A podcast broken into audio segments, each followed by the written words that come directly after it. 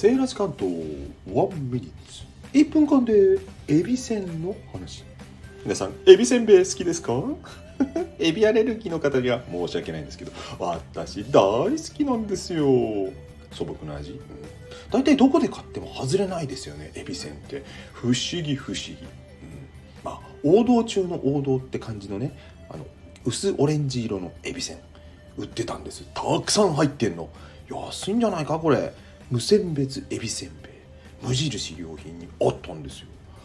割れてんのいっぱい入ってんの。買ってきましたよ。無選別ですからね。でも意外に割れてないのがねいっぱいのパックもあって。でも私あえて割れた方を買ってきました。なんでかって？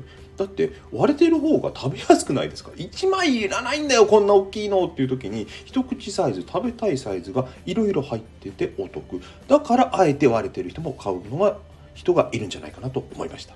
皆さんはいかがでしょうか？バイバイ。